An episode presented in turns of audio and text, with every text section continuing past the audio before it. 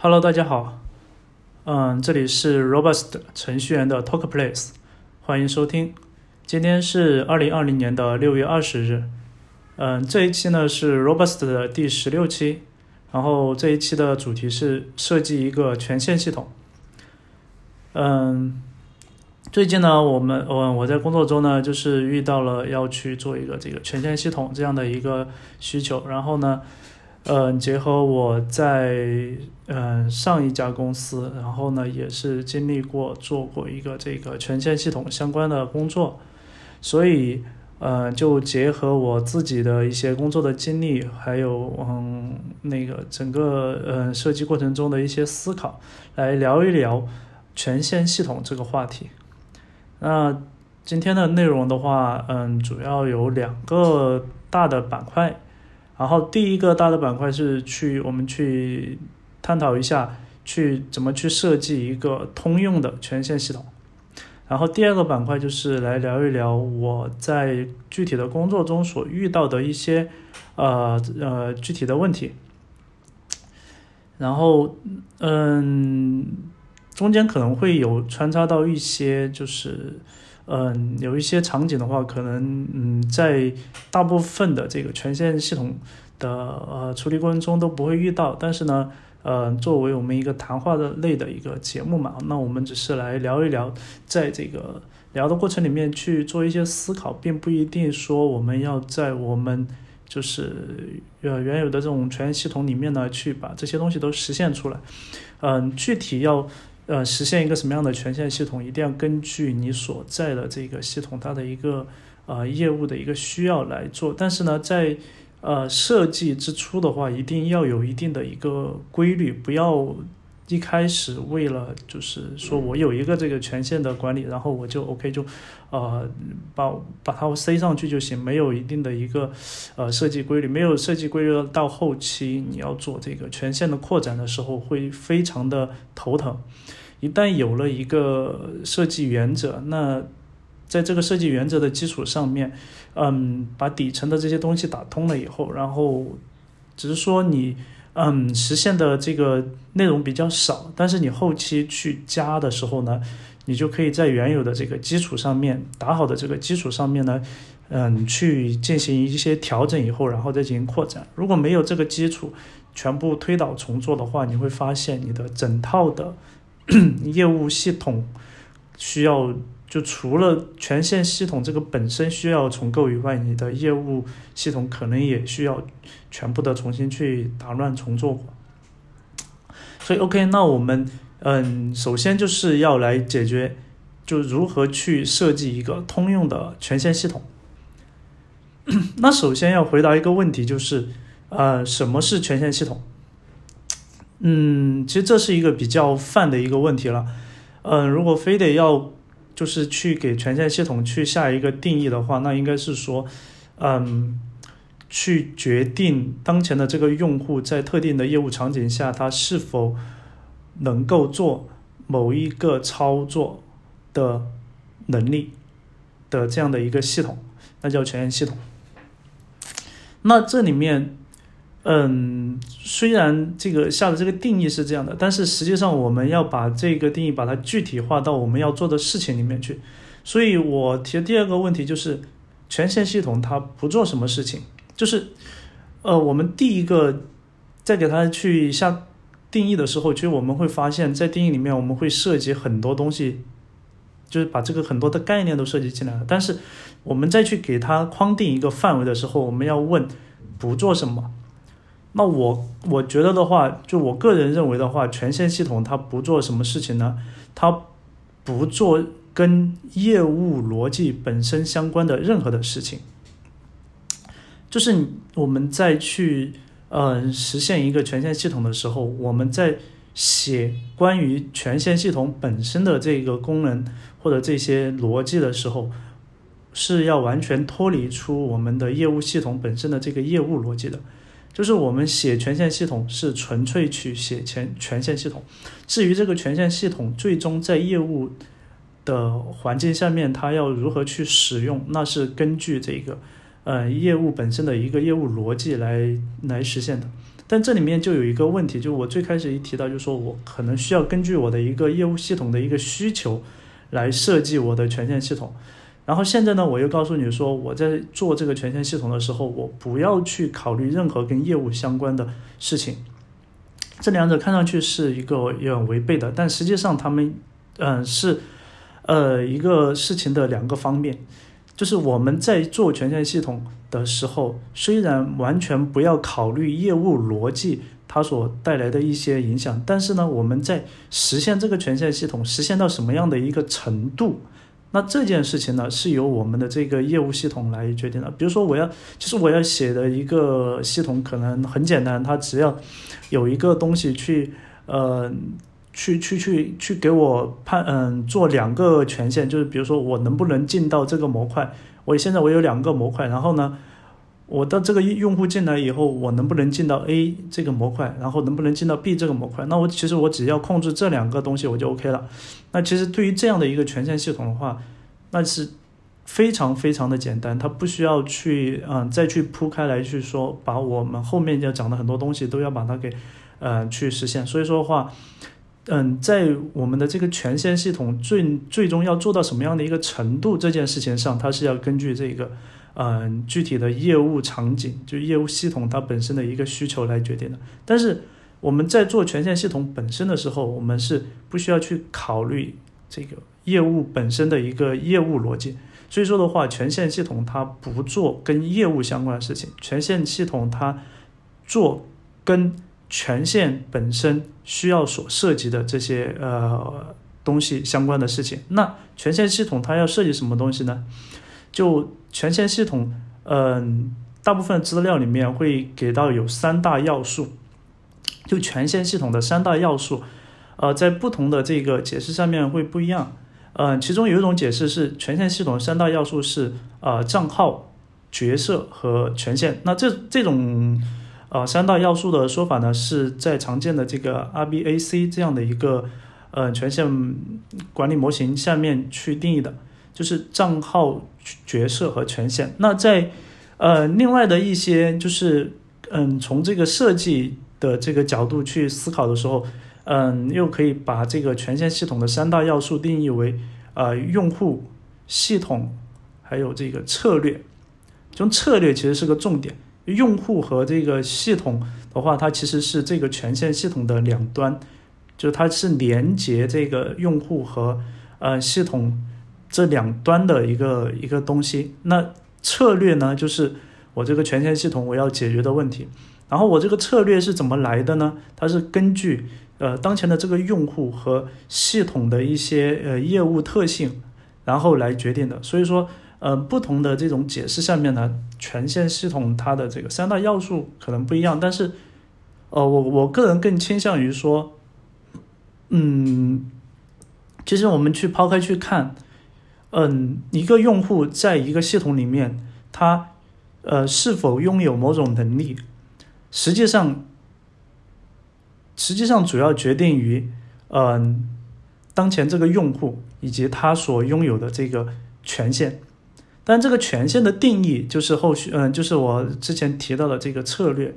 但实际上的话，我个人认为是其实权限系统的要素最。最核心的是两大要素，就是这个呃用户账号，其实用户跟账号可以嗯相当于是同一个东西，然后另一个就是权限，就是我在我的这个应用系统里面，我的这个用户他是否能够去进行某一项操作，那是根据我在权限系统里面对用户和权限的一个关系的一个绑定来实现的。那如果我是很简单的一个系统，我可以设计成。嗯，可以对每一个账号去进行权限的一个配置，或者说，嗯，我在某一个权限点上面，我规定哪一些用户才拥有这些权限点。OK，其实只要能够把这个问题解决了，那我在这个简单的系统里面，OK，我其实就是可以完成的。那下面呃，后面我会去呃提到常见的这个权限管理模型。然后这里面，嗯，里面就会有有有这样的一个，嗯，这样的一个这个这个解释。OK，那我们继续往下聊，就是呃，我还是我回到我们具体的一个业务场景，我简单介绍一下我之前做过的一套这个权限管理系统。那之前呢，我所在的公司，嗯，叫做 Morningstar，是一家这个外企，然后在中国的这个分分公司，然后它呢主要从事的是这个基金投资相关的这个应用，呃，它的一个主要的一个业务场景是为这个基金经理。也就是我们，比如说，嗯，你去买一只基金的时候，你会看到这个这只基金的这个基金经理是谁？那他的一个主要的一个业务场景就是为这些基金经理提供，嗯，用于基基金分析的这样的一个，呃，不是，他所要提供的是这个给这些研究、购买要要准备购买这个基金的这些人，他的一个这个数据的一个参考。所以刚才嗯，应该应该是嗯说的是有有误，就是不是给基金经理去用，是给呃我准备要去买基金的人，然后他要去嗯使用这个 Morningstar 的产品来得到很多的这个相关的数据，然后来做进行分析。然后在 Morningstar 下面的话，会提供根据不同的一个业务嗯这种场景来提供不同的产品，然后。嗯，这个用户的话，他就客户的话，他可能会买其中的某一些产品，就比如说我可能我只需要去研究某一类基金，比如说 fund fund 的那种，那这一类基金的话，我可能我只需要去做这一类的研究，然后呢，在另在另外一个产品里面，它可能又会又可以去对自己的一个 portfolio 进行一个管理和观察。所以就是会有不同的这个产品，但是呢，我这个人呢，嗯，可能购买其中的一个产品，也可能购买多个产品。所以说的话，这个客户的话，他见到我们的这个嗯系统中来以后，嗯，他所拥有的这个呃权限是不一样的，在不同的这个长呃系统呃产品里面，它的权限是不一样的。所以说，嗯，这个 Morningstar 呢就。嗯，构建了这样的一套系统，叫做 EAMS。EAMS 的话，嗯，它的全称叫做 Enterprise Access Management System，就是嗯，Enterprise 就是应应该就是这个权限进嗯进入进入权限的这种呃意思了，就是能够呃控制这个用户他能够呃拥有某一些这个。能力某一些入口这样的一个系统，然后这个系统的话，它所要解决的就是我把我所有的用户呢集中到这一个系统中来，然后对每一个用户他所拥有的角色，呃进行一个管理。所以当一个用户他注嗯就注册了这个 Morningstar 的产品之后，然后呢，他会根据他购买的。呃，一个 license 就是许可证，然后就获得了对应的一些角色。那一旦拥有了这些角色，他进到了不同的这个产品里面。那嗯，不同的产品就会根据他所拥有的这些角色呢，来决定他在当前的这个产品里面拥有哪一些权限，它能够读取哪一些数据，它能够做哪一些操作，就是这样的一套系统。呃，虽然听上去好像是其实是挺简单的一件事情，但实际上在真正的实现过程里面呢，呃，其实我们经历了很长一段时间的开发，也没有嗯把所有的这些呃所所所预想的预预计的那些功能呢，把它全部开发出来。所以其实这个权限系统，嗯，要真正做到一个哦完善完美的话，其实还是很复杂的。那。嗯，这里就嗯嗯涉及到一个就是，嗯，像在 Monistar 的这个 EAMS 里面，它的这种存在形式的话是，它这个 EAMS 的话，它只负责去管理用户和他的所他所拥有的这些角色，但实际上权限系统的存在形式的话，我个人总结有三种形式，就第一种的话是完全嵌入在业务系统中，呃，这种的话就是。就比如说是我有一个系统，然后呢，在我的这个系统后台有一个板块专门去进行这个权限的一个管理。然后呢，在我的前台的话，我也是直接使用这些权限，也就是说，我的权限系统跟我的业务系统本身是合而为一的。权限系统本身是业务系统中的一个部分，它是没有办法进行拆分的。这是第一种情况。好，第二个种情况呢，就是权限系统的呃管理界面，嗯，是嗯单独存在的，但是呢，权限它这个权限是被呃呃用在这个业务系统中的。就是我虽然我有我在我的这个嗯业务的管理后台呢，我是有一个权限的一个管理板块，但是呢，这个板管理的板块呢，它是呃可以跟我的这套业务系统呢是可以进行分离的，我可以单独拆出来，然后我这一块就是权限系统这一块，我拆出来以后，我还可以就是复用到其他类似的这种啊业务系统中去，是可以复用的。那前面那一种是它几乎就是没有办法拆出来嘛，因为是完全耦合的。那这一种呢，这是可以进行拆的，但在拆的过程里面的话，可能，嗯，这些权限的东西要重新去配合，因为你不同的业务系统的话，你的这个权限的是不一样的。但是呢，抛开权限这一些东西，抛开以后，然后我我剩下的那些东西，我是全全部是可以复用的嘛。然后第三种形式呢，就是。在第二种形式的基础上，更加的进一步，就是权限系统它其实分为两个部分，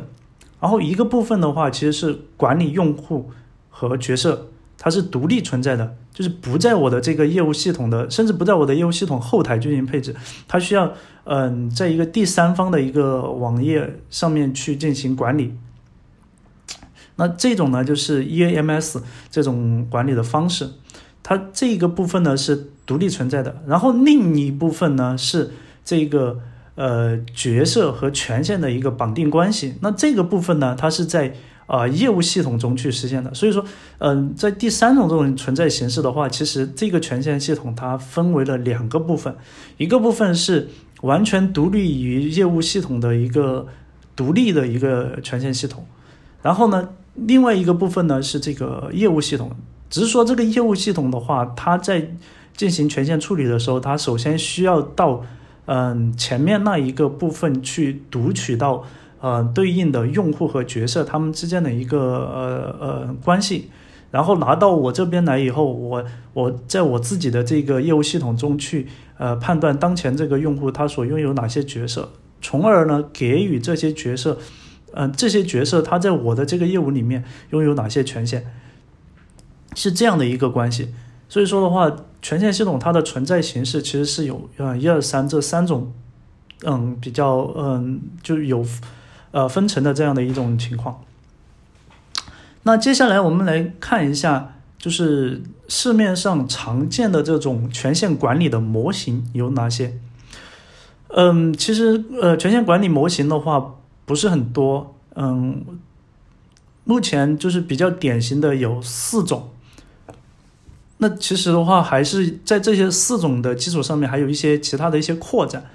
嗯，等一下在后续我会提到其中的某一嗯某一个点。首先第一种呢，首先第一种叫做嗯 DAC，DAC 这种权限管理模型呢，叫做自主访问控制模型。嗯，它的。它的一个特点就是，呃，有点类似于我们这个，就是我们操作系统，就 Windows 操作系统吧。就 Windows 操作系统，它就有这个，比如说有管理员，有访客。然后呢，那在我的这个系统里面，你这个访客登录进来以后，他能够进行哪些操作，对吧？他能不能去打开某一些软件？那这个呢是通过这个，嗯，在权限就在我系统的权限中配置的。那一般这个配置是通过这个，呃，超级管理员登录以后，然后来进行配置的，对吧？然后比如说这个，呃，文件夹的一个权限，那文件夹的权限大家都知道有什么可读、可写、可读，嗯，可读写，对吧？那像这种的话就是这个。DAC 这种这种权限的一种管理方式，就是自主的访问控制模型。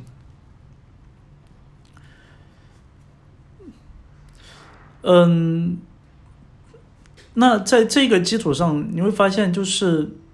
嗯，这种 DAC 这种模型的话，就是特别简单，但是的话，它的这个权限的话，嗯，在某一些情况下，你是没有办法去去去进行管理的，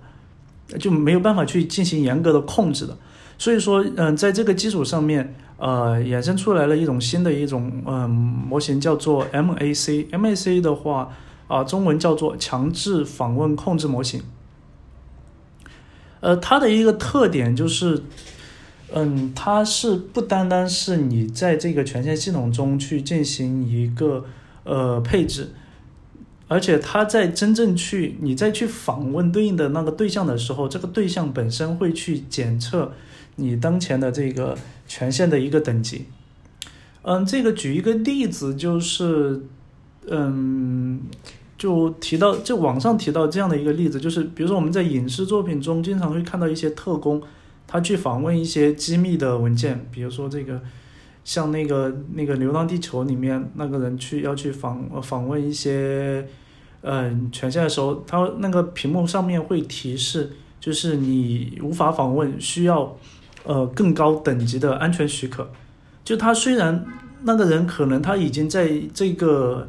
这个你位置上面有一定的这个访问权限了，但是在另外一个地方的话，它可以去控制你被访问的那个对象他所需要的一个呃安全许可的一个级别，从而的话来限制你这个人本来所拥有的那个权限是否可以去访问。所以这种的话，在那种嗯比较机密的那种嗯业务场景下面，会会用的比较多一些。OK，那这是前面两种，前面两种的话，其实嗯相对来说，其实还是比较简单，没有一个具体的这种商业的这种场景。那真正用到商业的这个场景下面的话，就是嗯目前来讲是最。嗯，最怎么说呢？最流行的也是，嗯，最常用的一个模型叫做 RBAC 模型。呃，RBAC 模型的中文翻译是基于角色的这个访问控制模型。其中的这个 R 的话就是 role 嘛，嗯，role 就是那个英文的那个角色的意思。然后这个 RBAC 的这个英文就是 role-based access control 这样的一个。嗯，模型。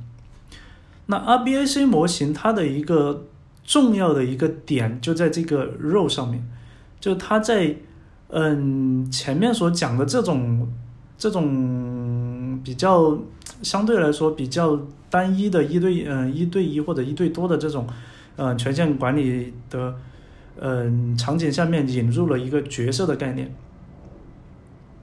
那这个角色它能够在这个 RBAC 的这种模型下面起到什么什么样的一个作用呢？其实，呃，如果是单纯只有用户和权限的话，呃，那这个用户他只能是去你去决定说当前这个用户他拥有什么权限，但这个权限的话，它是呃管理起来的话，你是需要很复杂的一个，而且要很仔细的一个去进行管理。但如果你引引入了这个 role 的话，那么这个 role 的话，它就可以把，呃，用户本身和这个权限呢进行一个解耦，嗯，相当于在这个用户和权限之间呢多加了一层，嗯，所以这个 RBAC 它的一个基本的一个一个模式就是，嗯，一个用户它可以配置多个的角色，然后呢，一个角色呢它可以拥有。这个角色可以拥有嗯对应的权限，也就是用户对应到角色，然后对应到权限。所以这个用户他拥有什么样的呃权限的话，那是根据这个用户所拥有的角色来决定的。嗯，由于这个角色它其实相当于是一个嗯一个权限级的一个抽象概念，所以说的话，这个用户他。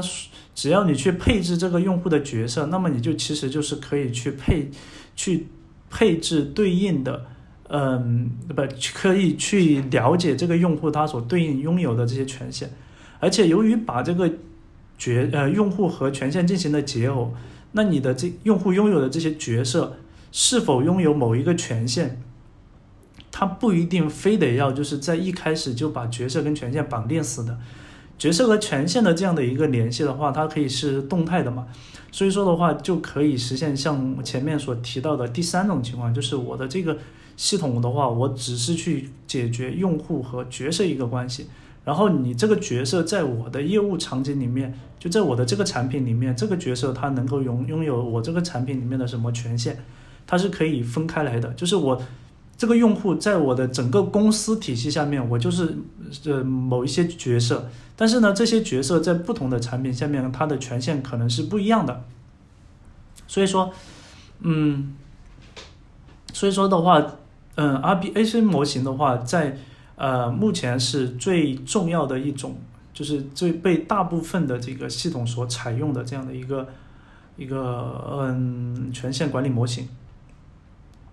那在 RBAC 模型的基础上的话，呃，后续又衍生出了一些呃新的这个一个一个一个模型，就是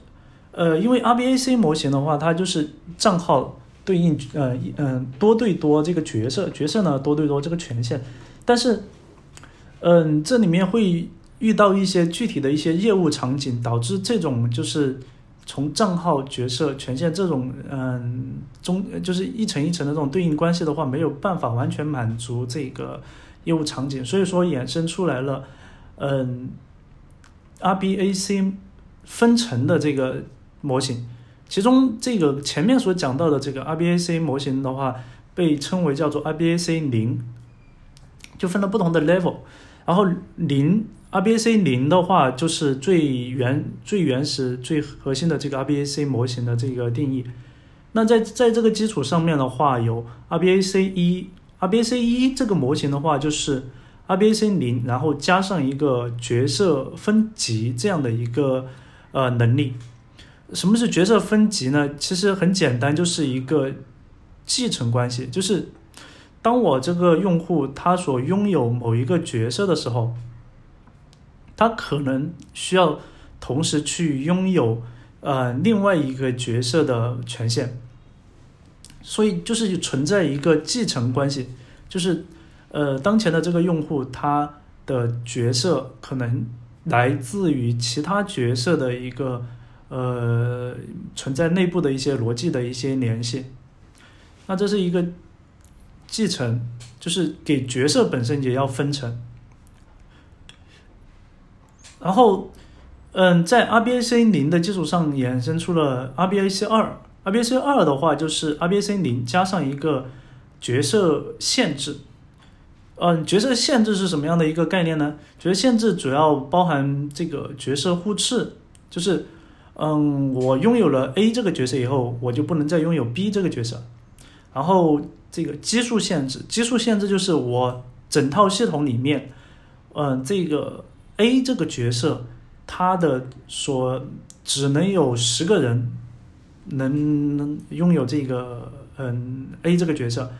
嗯，一旦这个 A 这个角色被十个人所使用了以后，那其他人就没有办法再被分配到 A 这个角色了。然后嗯，另外就是这个先决条件限制，还有运行限制等等。就这些，就是 RBAC 二的话，它的一个特征就是对角色呢进行限制，就是原有的这个角色，它在我的这个嗯系统中，它会有一些限制条件，然后在呃 RBAC 一和 RBAC 二的基础上，在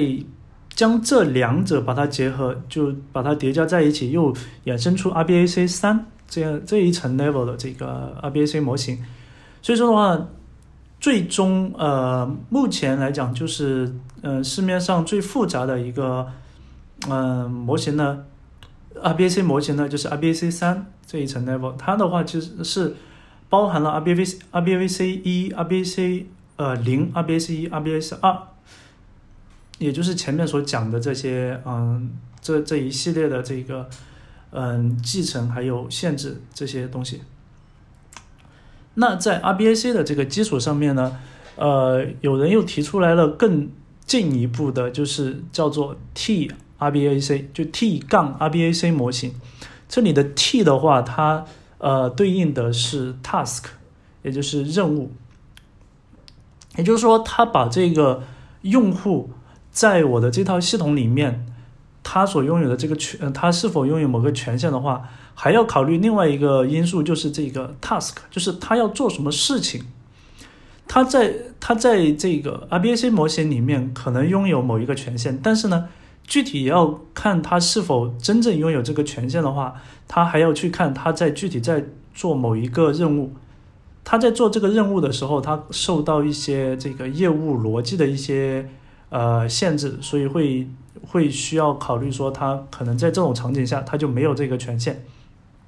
所以这个 T RBAC 模型的话，又是在 RBAC 模型上面又衍生出来的，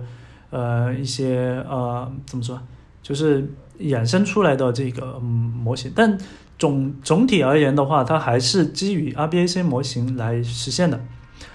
那其实最最前面我提到过，讲就是权限系统的话，它不要去考虑这个业务的一个场景，所以。嗯，T RBAC 模型的话，实际上它已经掺杂了具体的一个业务的一个场景，这个会，呃，可能会有一些问题。但是其实可以把这些呃东西再抽象出来以后，就是，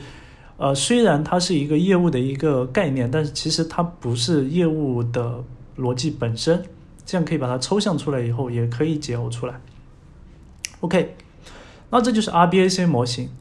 然后。还有一种这个权限管理模型叫做 ABAC 模型，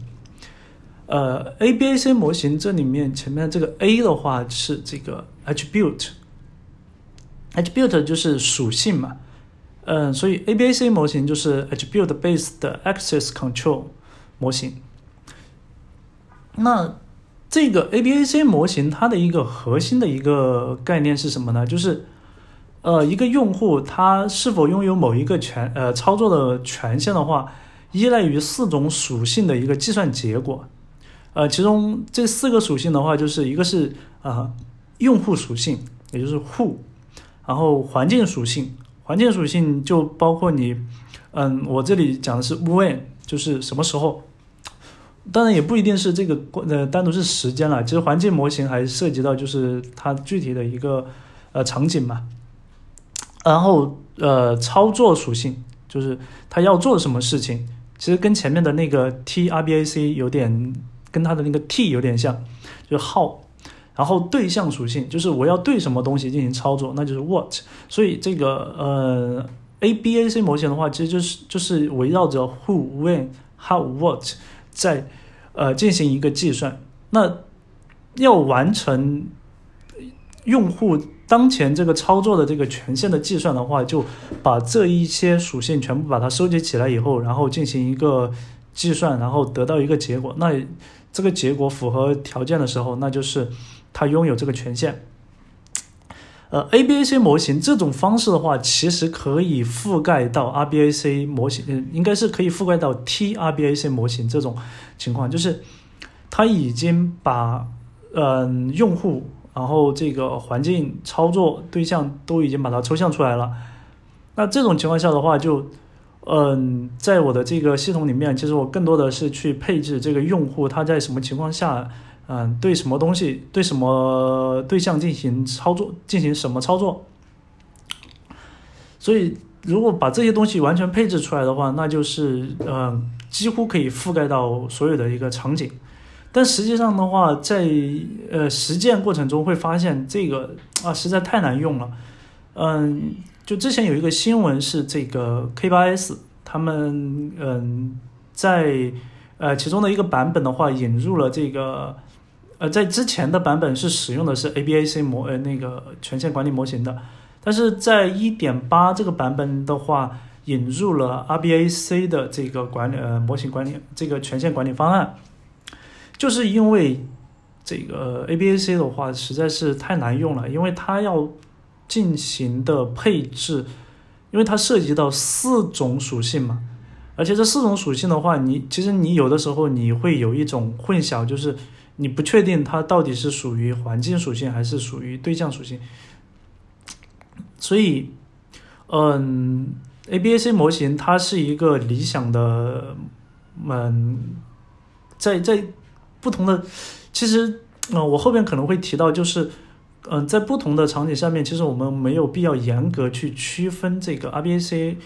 模型的话，我严格去遵守 RBAC，而不完完全不考虑 ABAC，其实可以把这两种模型呢，在某一些特定的场景下把它结合起来。就是我可能主体是 RBAC 的，但是在具体某一个场景的时候，我可能会用 ABAC 来进行管理。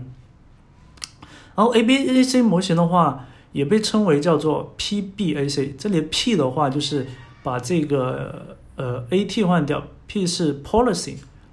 Policy 就其实最前面所提到过的就是策略，但一旦把这个名字改掉，其实它的这个感觉就还是这个 A B A C 好像要更符合我们的直观的一些感觉感受，因为你是通过这个属性来进行计算嘛，但实际上它计算的一个路径就是这个 policy 了，就是我。计算的这个算法就是这个 policy，就是策略。OK，那前面所提到的这四种，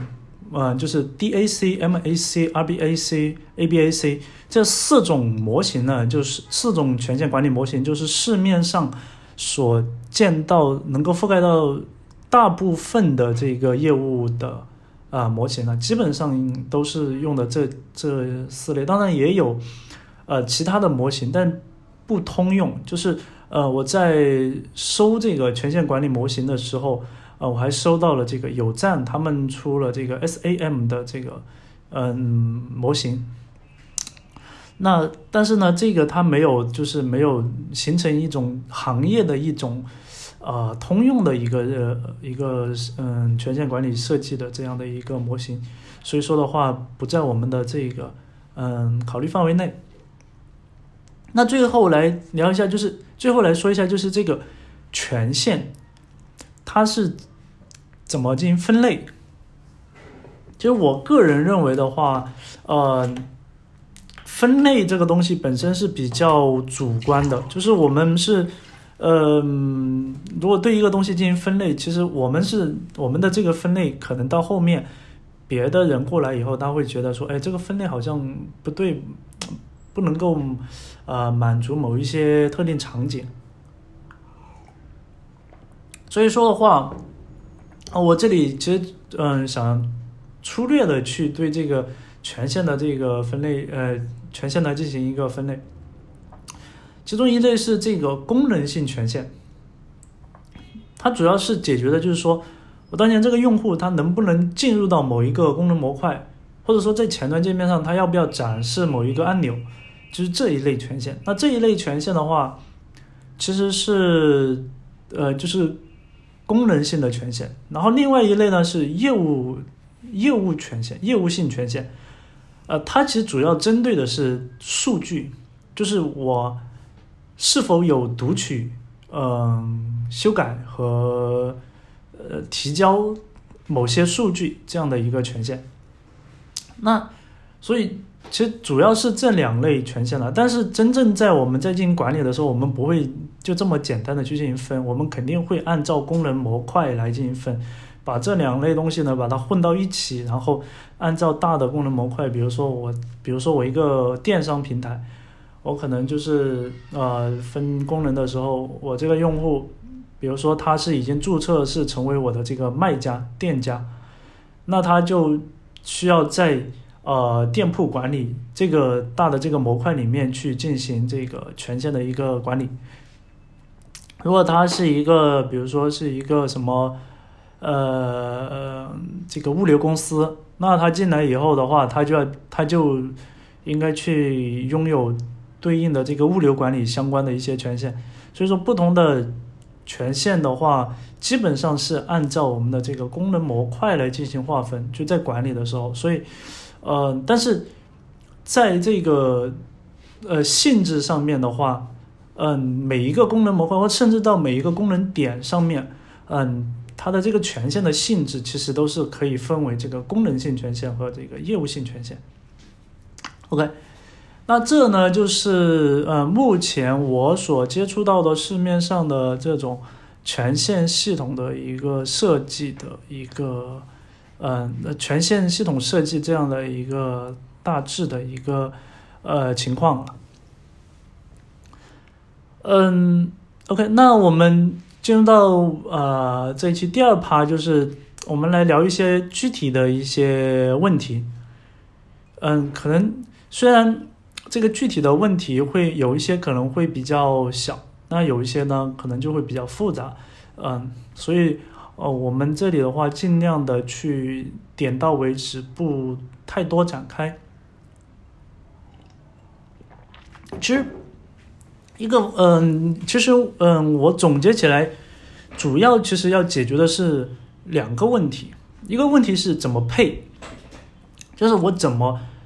嗯，在针对某种场景我来去进行配置，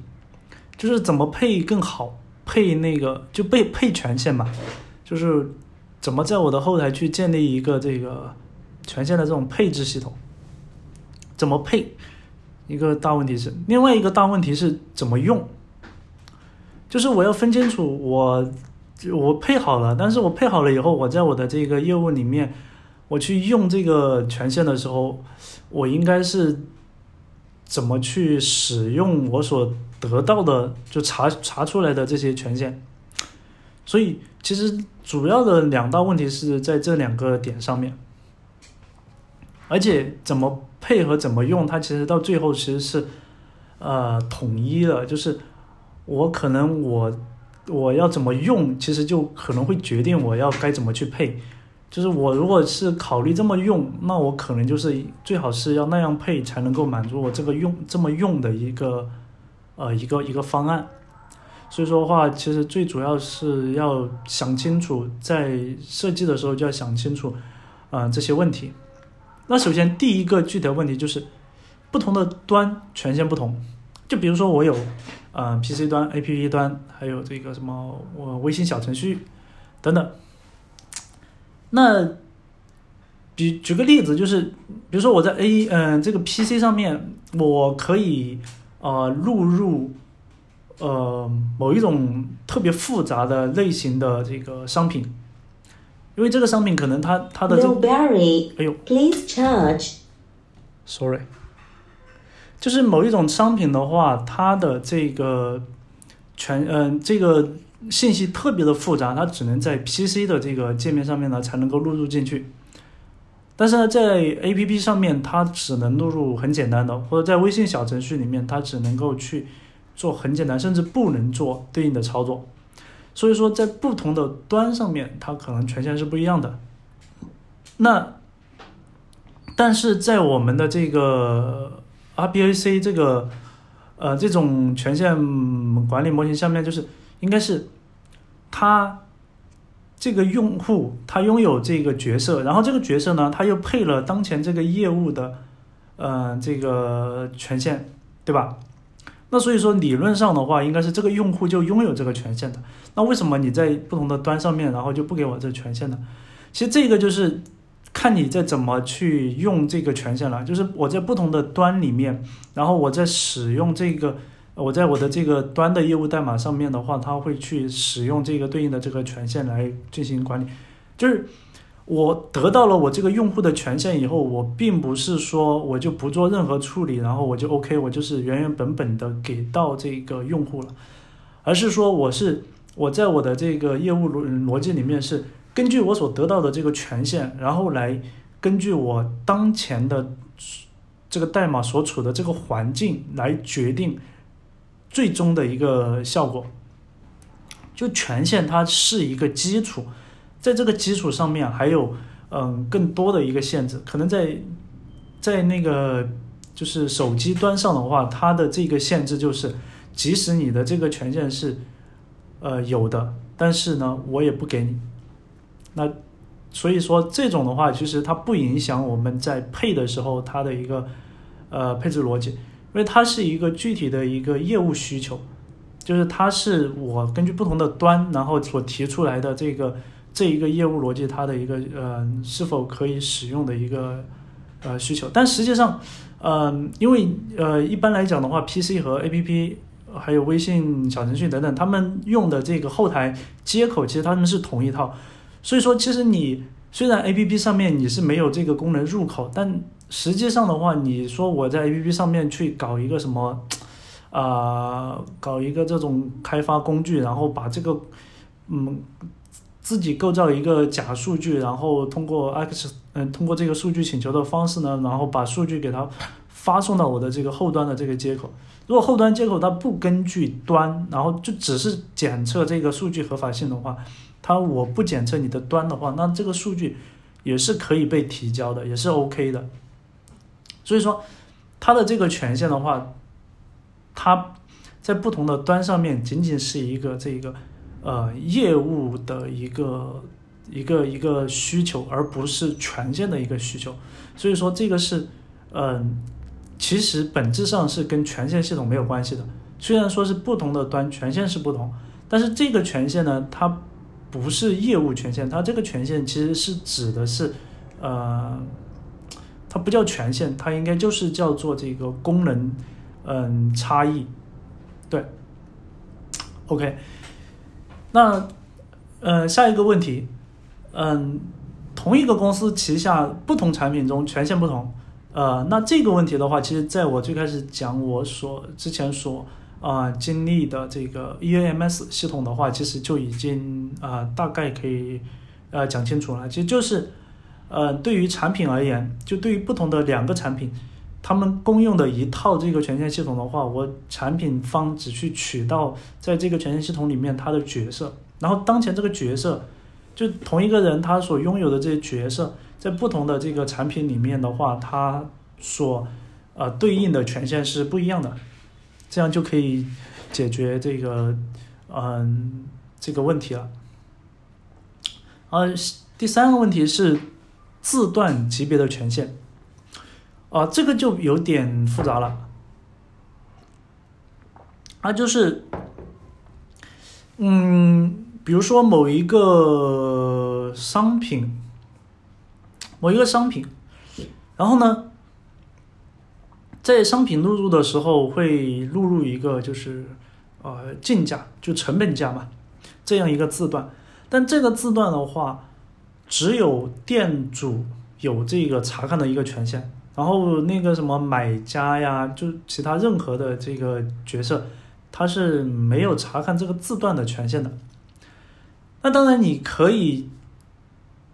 单独为这个字段去做一个权限的一个配置，就是我在我的这个呃嗯权限管理系统中，我去嗯比如说我是把这个权限呢当做是一个选项，然后呢在呃店主的这个角色。进行权限配置的时候，然后我把这个权限选项呢给它勾上，那这样的话就只有这个店主拥有这个权限，其他人因为没有勾上嘛，所以就没有这个权限，所以他就不能看这个字段。呃，这样做是 OK 是可以的，但问题在于就是有的时候我们这个字段的话，它不是单一的，没有明确的这个一个一个一个字段，它可能是动态的。是嗯成批量的，或者是成分分类的。举一个例子，就是嗯同一种商品，呃不是呃不同的两种商品，不同的两种商品，比如说那个三 C 产品和这个服饰两种产品的两种商品的话，是完全呃不同的两类商品嘛，对吧？那三 C 产品的话，它可能就要涉及到一些这个，嗯，保修啊，还有一些政策上面的一些东西。那这些东西的话，它是，嗯，它是需要有有，嗯，在这种产，嗯，这种产品下面它才有这些字段的。但在另外一些这个，嗯，商品里面的话，它。可能也有这些字段，但是呢，也不一，它不一定是必须有的。然后在真正去查看的时候，就在前台去进行查看的时候，其实它是根据不同的商品输出不同的字段。但是现在，假如说他们都同时拥有某一某某一批的字段，必须要录入，但是呢，不同的人他是不能看的。比如说，呃，这个店的店主他是可以看这一批字段的，但是呢，这一个店的。这一个一些就是运营、销售人员他是不能看的。那这样的话就会导致说你不能确定说我当前的这个嗯商品，它到底会有哪些字段，然后它拥有的这些字段里面哪一些是嗯呃我能看或者不能看的。然后对于前端而言的话。那它到底是这个字段是，嗯，不能看呢，还是说它根本就没有去填写这个字段，或者说这一个商品本身就是没有这个字段呢？这就会造成一种嗯误解，一个麻烦，就是我前端前端在用的时候，就一般来讲的话，我们是前端用的时候，我就是把这个字段的值取出来，然后展示出来啊，你就 OK 了嘛，对吧？但是你要决定的是说，我在某一些情况下面，我这个人他就是没有权限看的时候，那后台他怎么给你给到你，然后你这个字段才能够正确的按照这个权限逻辑，然后来进行展示。所以字段集的一个权限管理的话，其实还是挺麻烦的。嗯。其实也可以按照最开始所讲的那种，就是我通过一个权限的开关呢，然后来进行处理。但这种的话，嗯，其实也不是特别的完美，因为你，呃，一个权限你所能够覆盖到的这个字段的这个商品的这个类型和字段的数量，这个很难去决定，所以你。在整个的业务逻辑里面，还是要根据商呃根据这个商品的类型，以及这个当前这个用户查看商品的权啊字段的权限，然后来决定的。所以，最终反映到权限系统里面，还是嗯，其实还是一个权限的一个配置项，只是说它最终呃回到这个业务逻辑里面以后。其实还是要根据具体的这个业务场景，然后来进行这个业务逻辑的呃代码编写。但对于权限系统本身而言，它是它是一个单纯的，就是我给了你这个权限以后，你就是有这个权限。至于这个权限它在你的业务场景里面能否起到呃一键开关的这种能力的话，要根据你的业务场景来决定。OK，那下一个问题是这个。动态角色，动态角色是什么样的一个情况？就是，比如说一个订单，就在我的这个系统里面，我的整套系统里面，嗯，有很多注册的嘛。就比如说滴滴，滴滴的呃滴滴打车这一套系统。那在这一套系统里面有哪些角色呢？有这个滴滴司机，有这个客服，有呃普通的这个消费者用户。然后有一些什么区域经理呀，还有什么，呃，什么各种部门主管等等，各种角色。那现在这些角色，它在我们系统中，它有什么权权限呢？那比如说这个滴滴司机，滴滴司机在这个系统中，它是应该是拥有这个，拥有这个就是抢单嘛，抢单的这个权限。然后用户呢，有这个发起。发起一个订单的一个权限，但是当这个订单产生之后，产生之后，这个时候矛盾就产生了，就是只有当这个订单产生之后，然后这个滴滴的这个司机他才拥有对这个订单的这个消费者进行发送什么消息啊，然后去查看这个，嗯，查看这个就是乘客他的这个路线呀。啊，目标地啊，还有他的一些联系方式或者是什么信用度等等这些权限，在这个订单产生之前，他是不能去查看到这个订单所拥有的这些对象的这些属性的。那这里就带来一个矛盾，就是我要去进行配置的时候，我是怎么来配置滴滴司机对订单的，嗯，订单中的用户查看嗯某一些信息的这个权限的？就是我在这个订单中，我是是否拥有查看用户信息，呃，查看这个乘客信息的这个权限呢？但怎么去配置？假如说我们一开始就默认在我们的这个，嗯，RBAC 的这种模型下面就已经把这个司机这种角色，滴滴司机这个角色能够查看用户的 A 这个属性权限给它配好了。那么也就意味着，在我的这套系统里面，滴滴司机它是拥有查看乘客 A 属性的这个权限的。但是问题在于，只有当这个订单产生之后，然后这个权限它才能够生效。如果订单没有产生，即便是你这个权限已经勾上了，但是你还是没有这个权限，这就会带来一个。呃，理解上的一个问题就是，我明明已经拥有了权限，为什么我在呃这个场景下面我看不到这个信息？就是比如说，我可以，嗯，那这种场景在滴滴司机的这个场景下没有办法实现，就是在那个工厂里面，比如说这个，嗯，工厂里面有 A 和 A、B 两个工人，然后呢？A 和 B 两个工人都能看到 X 这一个嗯产呃这一个订单，但是呢，只有 A 是这个订单的负责人，嗯，就是他的一个处理员，所以 A 才能够查看 A 订单里呃 A 这个人才能查看 X 订单里面的 L 这个属性，B 这个人呢，他也可以看 A X 这个订单，但是他看不到 L 这个属性。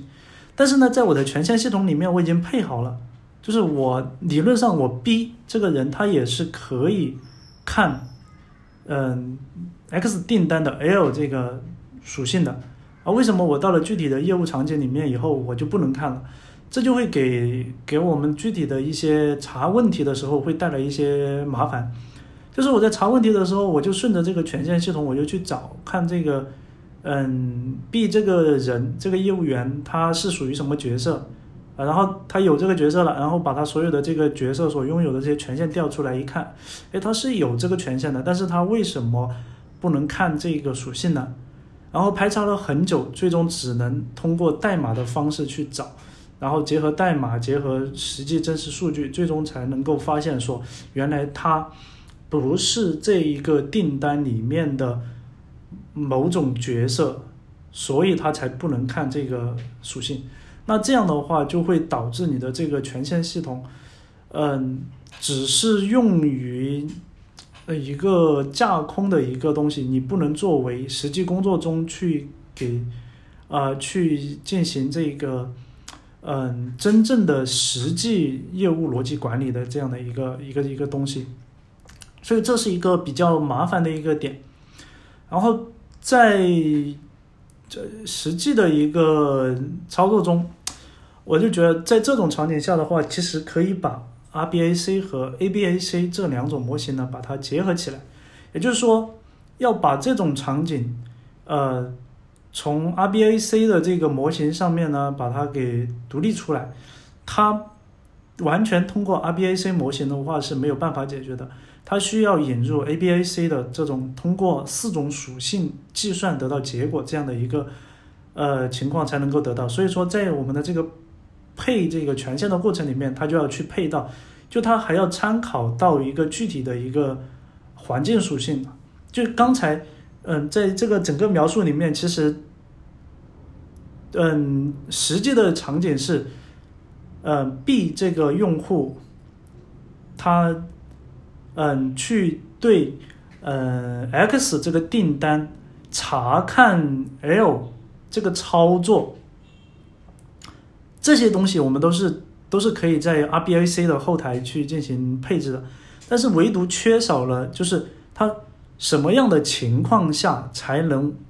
呃完成这个操作，就是环境属性 One 这一个属性这个点在 RBAC 模型上面是没有办法进行配置的。所以说，在这个这种场景下面，我们就要去引入 ABAC 模型，在后台要把这一块单独独立出来，要去进行一个环境属性的一个配置，就是它要作为，就这个配置应该是，嗯嗯，某种业务员这个角色在，呃，应该是说，嗯，应该应该在这样讲，应该是在呃。订单的只有订单的嗯某种业务员才能够去查看呃 L 这个属性。那这里面其实包含了四个，就包含了四个属性了。在订单，在订单中，在订单中其实就描述了环境，就是你首先你的前提是。订单已经产生了，然后订单呢已经产生的情况下，才能够去判呃，才能够去决定说订单的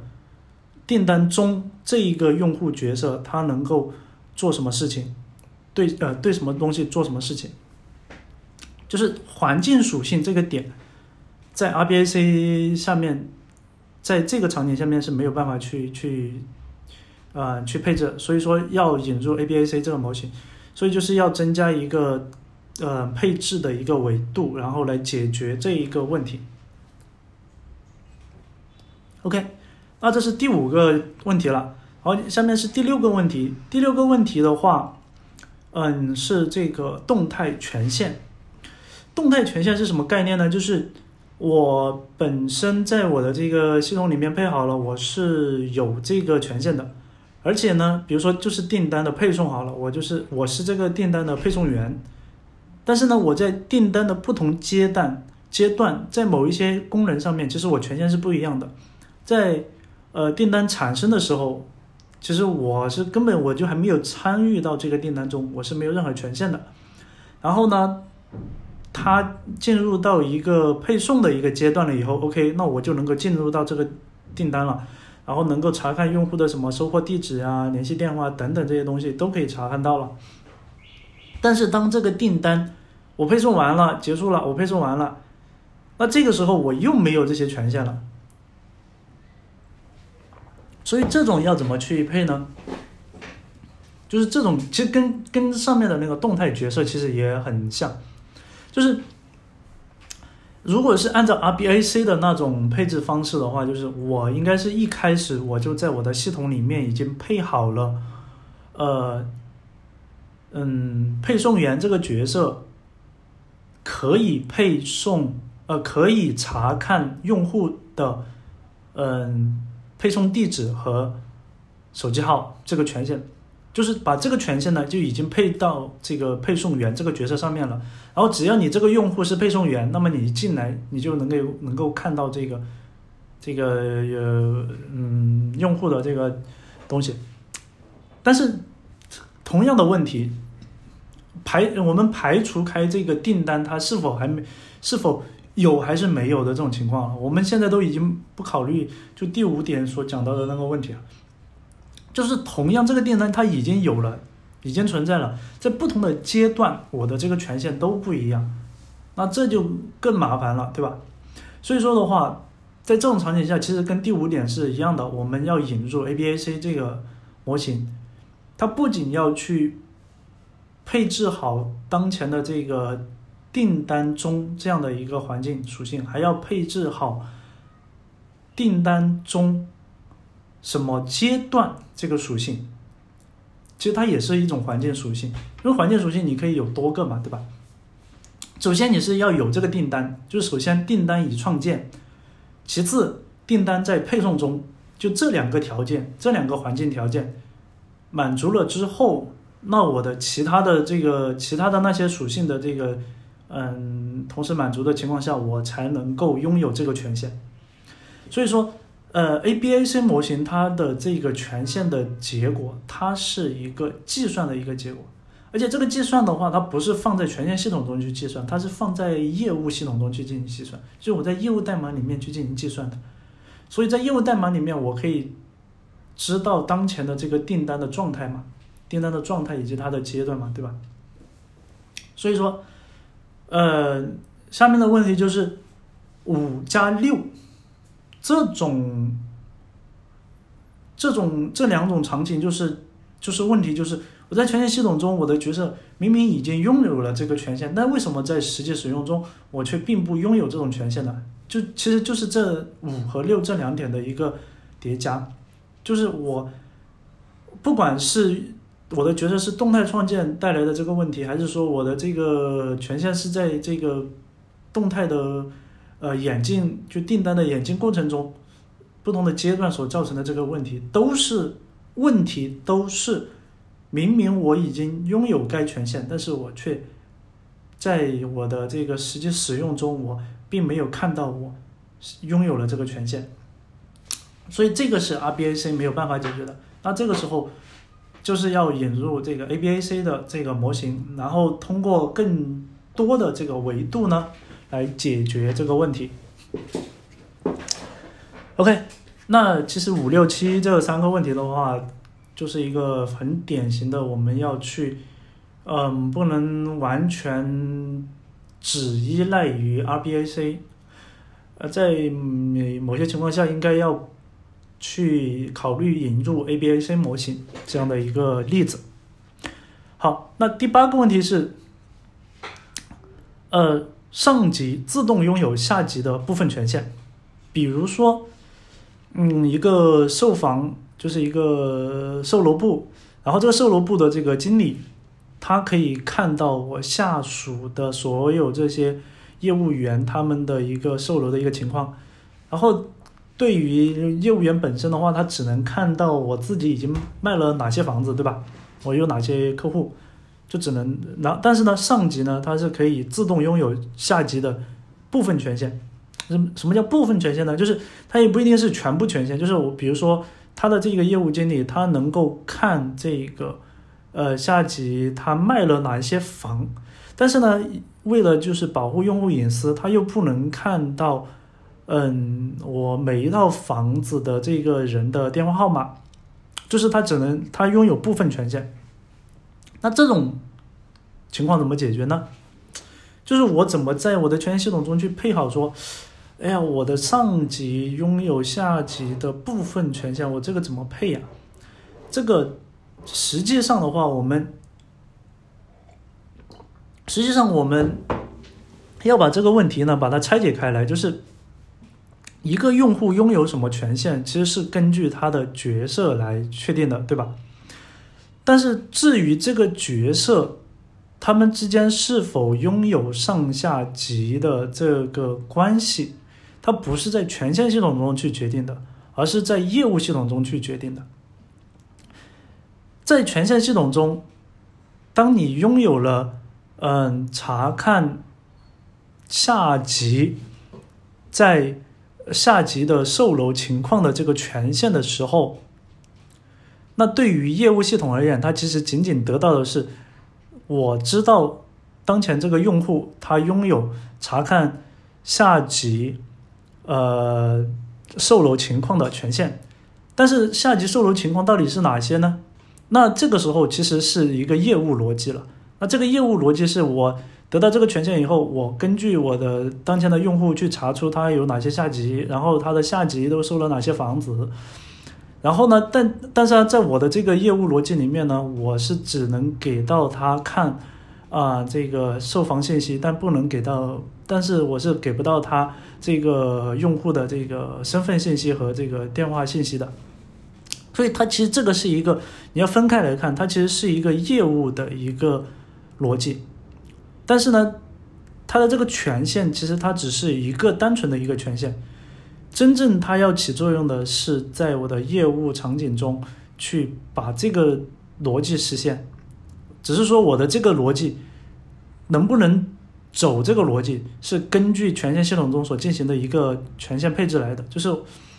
呃，业务经理这个角色，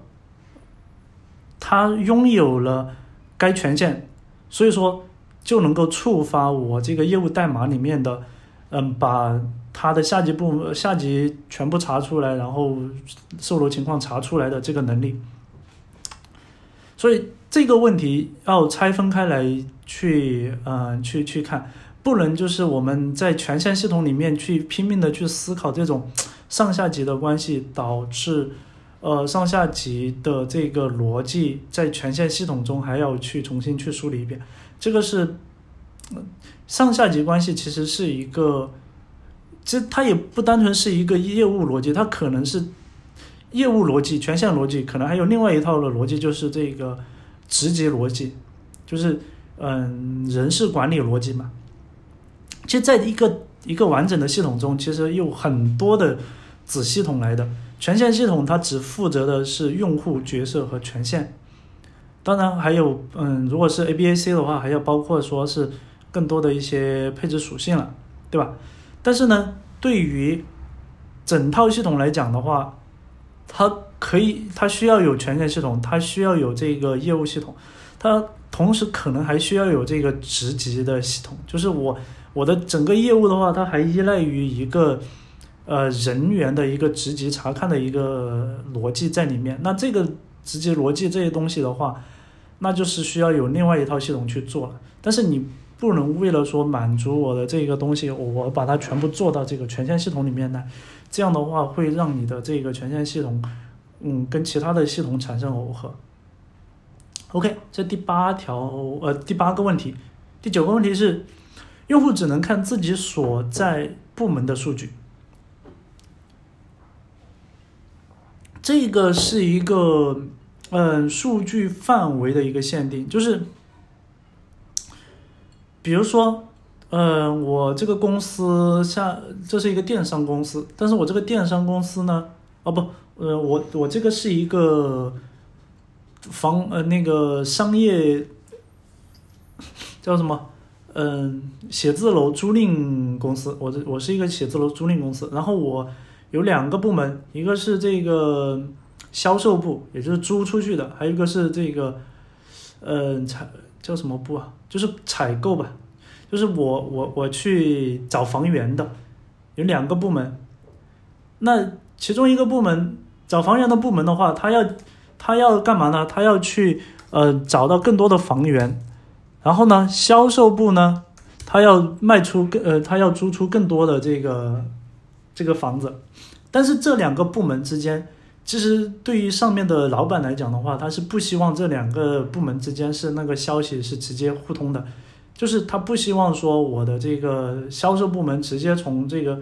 嗯，这个房源这个部门呢直接拿房源，然后就拿去销售，他是不希望这样子做的。他其实更多的是希望说我有一套系统把这两个部门隔绝，然后我这个嗯去找房源的人的话，他找到了房源，然后把房源信息录入到我们的系统上面来，然后销售这个团队的话，他从我们的系统里面去拿房源去销售。通过这种隔离的方式呢，然后老板能够更好的去观察这个业绩情况，这样的话也可以脱钩，就是把这个两个不同的业务把它脱钩，避免形成就是嗯这个内部的一些内部交易这种。所以，OK，回到我们的具体这个问题上来，就是我这个用户只能看自己所在部门的这个数据。这是一个数据范围的一个问题，那这个东西应该要配到这个权限系统中去吗？我觉得是应该是要配进去的。就是当前这个用户的角色，他只拥有查看，嗯，自己所在部门的权限，或者说他拥有查看所有部门数据的权限。而且这两个这两个权限应该是互斥的，就是这个就是那个前面提提到的这个 RBAC 二 level 的这个模型，就这两个权限应该是互斥的，就是我呃 A 这个角色他拥有了嗯 X 这个权限以后，他就不能再拥有 Y 这个权限。也就是说，我能够看所有部门的数据的时候，其实我就不能再拥有只看自己所在部门的这个权限了。然后我拥有了只只能看自己部门的这个权限，那我就没办法再拥有查看全部部门的这个权限。那不然两个权限放在一起就没有意义，因为你全部部门的数据包含了自己的这个嗯部门的这个数据，所以说它这个是一个嗯，那就要基于复杂的这种 RBAC two 这样的一个模型来进行设计的这样的一个呃权限系统了。嗯，那我们把第八个问题和第九个问题把它结合在一起，就是我能够看自己所在部门的，呃，我能够看自己所在部门的数据，我能够看我的下级的所有数据。嗯，这个，嗯，这个有点绕，可以回去思考一下我。嗯，我我现在我也我也那个没有一时半会儿，我也因为我之前没有想到这种情况，所以一时半会儿我还没有理清楚。OK，那我们来看一下下一个问题，就是权限的一个使用期限，包括很多产品它有这个试用期和这个就是有一个期限过期，就是呃比如说这个权限你只拥有三个月，那这一个就是一个问题了。就是我们在权限系统中，我们怎么去设计说某一个权限它只拥有三个月的时间呢？这是一个其实是一个权限系统的一个业务逻辑，它跟权限本身的一个权限逻辑其实是没有关系的。但是呢，它是一个跟权限又有相关的一个业务的场景的。所以说，它是一个权限系统所附带的一个业务逻辑，而不是权限系统本身的一个逻辑。那一旦过期以后，它就没有拥有没有这个权限了。所以，呃，就紧接着就是第十一个问题，就是许可证的问题。什么是许可证呢？就 license，什么是 license 呢？license 是简单的说就是用来卖的，就是我这个公司这个产品。我卖了一个 license 给你，那你得到一个 license，那这个 license 的话可以是，比如说是激活码好了，就是一个激活码。那这个激活码其实它虽然是一个码，但是它背后包含了什么东西呢？它包含了一堆的角色，它它包含了一堆的角色，就是我购买了这个 license 以后。那我激活了我的账号，我登录到你的系统里面，实际上我是拥有了这个 license 它所包含的这些角色来的。然后我拥有了这个 license 以后，我进到你的公司旗下的不同的产品里面去，可能权限还不一样。但是我只要拥有了这个 license，我基本的这些角色我得到了以后，然后 OK 我就能够在你的这个不同的产品之间去呃使用。那这个许可证的话，就是它的这个。它就存在着两个属性，一个是这个，就是这个这个角色的多少，就是角色的集合，还有一个就是期限问题。这个许可证它可可能是包含了这个 A、B、C 三个角色，然后呢，它可能只能使用一年。所以，当我这个 license 过期以后，我需要再重新去购买一个新的 license。这个来一般来讲的话，一个 license 过期是不会给你再续期的。就是，呃，相同的这个权限的话，我可能我不会再卖给你，我可能你需要买新的的这个许可证。新的许可证，因为我的这个，呃，销售的这个策略可能变了。我以前一个 license 我包含了比如说 A、B、C 三个角色，但是我，呃，第二年的时候我我就只售只只卖包含 A、B、D。这三个角色的这个 license 了，我就不会再包含 A、B、C 这三个角色的 license。所以一般来讲的话，可能我会发，我会卖新的这个 license。然后新的 license 不一定包含前面的这种 license 它所拥有的这些能力的。所以这也是一个呃一个策略，其实它是一种就是用来解决怎么去卖产品的一种策略，就是通过权限。的方式来进行产品的售卖，特别是在一些这个，就我之前公司的这一种数据，就卖的东西其实是数据的这种这种公司的话是比较常用，就是因为呃之前 monistar 它所卖的其实就是数据来的，虽然它其实给到你的是界面，但实际上它是其实卖给你的是数据，就是你要你看到界面上面这些东西，本质上是我把我公司所拥有的这些数据资源，通过 license 的形式给到你，你拥有哪一些数据的权限，来通过这些数据你自己去做分析。我我只是把这些数据卖给你。所以，那嗯，这个许可证是一个，也是权限系统中的一个点。嗯，好，下一个问题。嗯，前面提到的有一个主的概念，就是那这里的在权限系统中，这个主到底是用户主还是权限主？这是一个非常重要的一个问题。这个问题其实很重要，在权限系统中，因为我们对人员进行管理的时候，我们往往是嗯脑海中会有一种就是组织架构这样的一个概念，就是。呃，有上下级关系，有层级关系，有这个，呃，职位的关系，就是，比如说按照这个，嗯，组织结构的这个人员体系，人事管理体系，就是一个部门它有这个总监，有这个什么部门的 GM，然后有总监，有这个，嗯，不同的这个 leader，然后有不同的这个下边的这些普通普通成员。那它有一层一层的关系，然后呢，按照不同的部门、不同的这个总监所管理的项目，然后来进行人员的一个分分制，然后有一个类似于这种树状结构的这样的一个一个管理体系，而且甚至有可能就是说我一个人呢，他可能会分属不同的这个组，就是因为可能会存在一些虚拟组嘛，就是。嗯，可能我一个人可能记在我自己本身的一个业务组里面，同时我还要在另外一个什么虚拟组里面完成另外的某一个项目，等等。所以，在我们的这个直观的这个感受里面，是感觉好像这个组应该是用户组来的，就是根据用户的在这个组织架构中的一种呃方式来进行用户的管理。但实际上，我个人认为。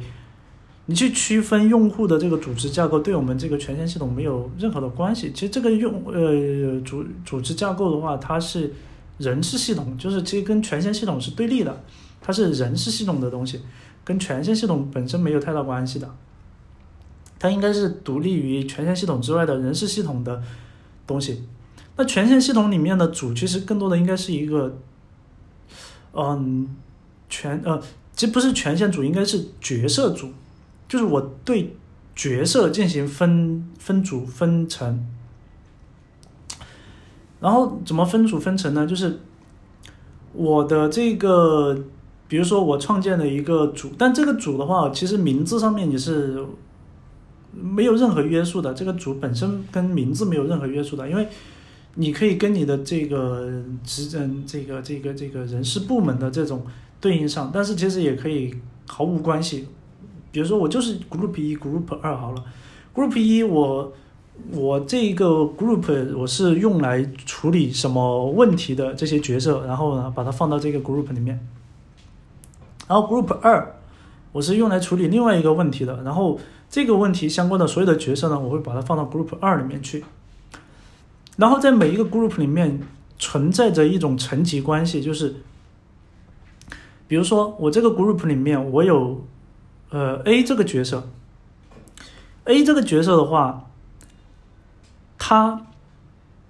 是他可以给他给定一个，在这个组里面给定一个某种一个特殊的一种属性，然后一旦他拥有了这个组的这种特殊属性，那么他将继承这个组下面其他所有角色的全部权限。这样呢，就比如说。嗯，比如说这个角色的名字叫做嗯什么叉叉叉产品总监，就比如说售楼部总监，售楼嗯售楼什么叉叉总监。OK，他这个角色的名字叫总监，比如说他这个人的职位是总监，他这个角色的名字叫总监。然后呢，这个组里面还有其他的角色，比如说什么嗯。销售经理，比如说什么，嗯，销业务员，比如说什么，前台等等其他的一些角色。那其他的这些角色，因为我们在这个权限系统里面是每一个角色是去配置不同的角色的，呃，配置不同的权限的，就是你看，比如说什么销售经理呀、业务员呀、前台等等，他们的这些角色，我们都是要进去对他们的这些权限进行配好的。然后总监这个角色的话，我们也要去配好的。但是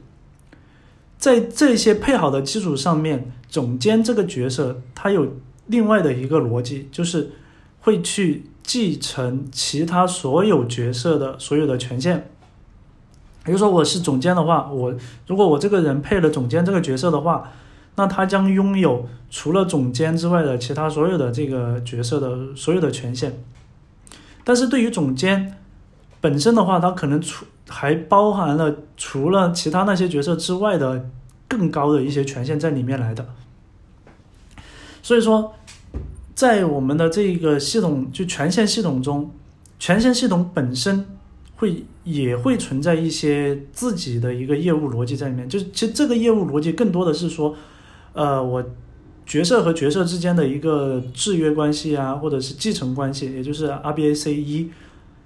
和 RBAC 二他们所带来的一些呃逻辑问题，所以这个逻辑，但我们不要不要把这个权限系统的这个业务这个逻辑叫做业务逻辑好了，我们就叫权限逻辑。那这个权限逻辑呢，是在我们的这个权限系统中去把它给处理好来的。那它最终输出的时候，权限系统本最后输出的时候，它是完成了这些逻辑以后，然后才输出。而不是等到我要丢到那个业务代码里面以后，然后我在业务代码里面在那里面去组合的，不是的，是我们对于权限系统本身的这个出口而言，就是已经经过计算的结果。所以说的话，这个组，我个人认为在权限系统中，我们有这个组的这个概念是可以的。而且这个组的话，应该是这个角色的一个权限，而不是说这个组织关系啊什么那种，就是对人的一个分组。其实对人的分组没有必要的。就在权限系统中的话，其实人就是一个一个呃独立的一一点一点的，它是打平的，就是用户本身是嗯平的，就是你就是用户，你用户有任何的属性都是你自己用户本身，但是用户。在我的权限系统里面，它就是只是一个点，一个用户就是一个点，它没有再多的其他的一些逻辑在里面了。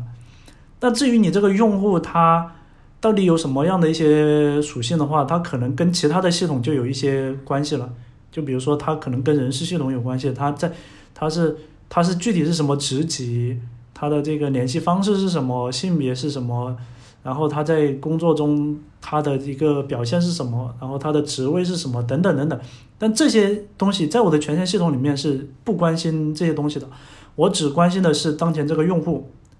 至于用户他有什么属性，我只我只只要知道这个用户是什么角色就 OK 了，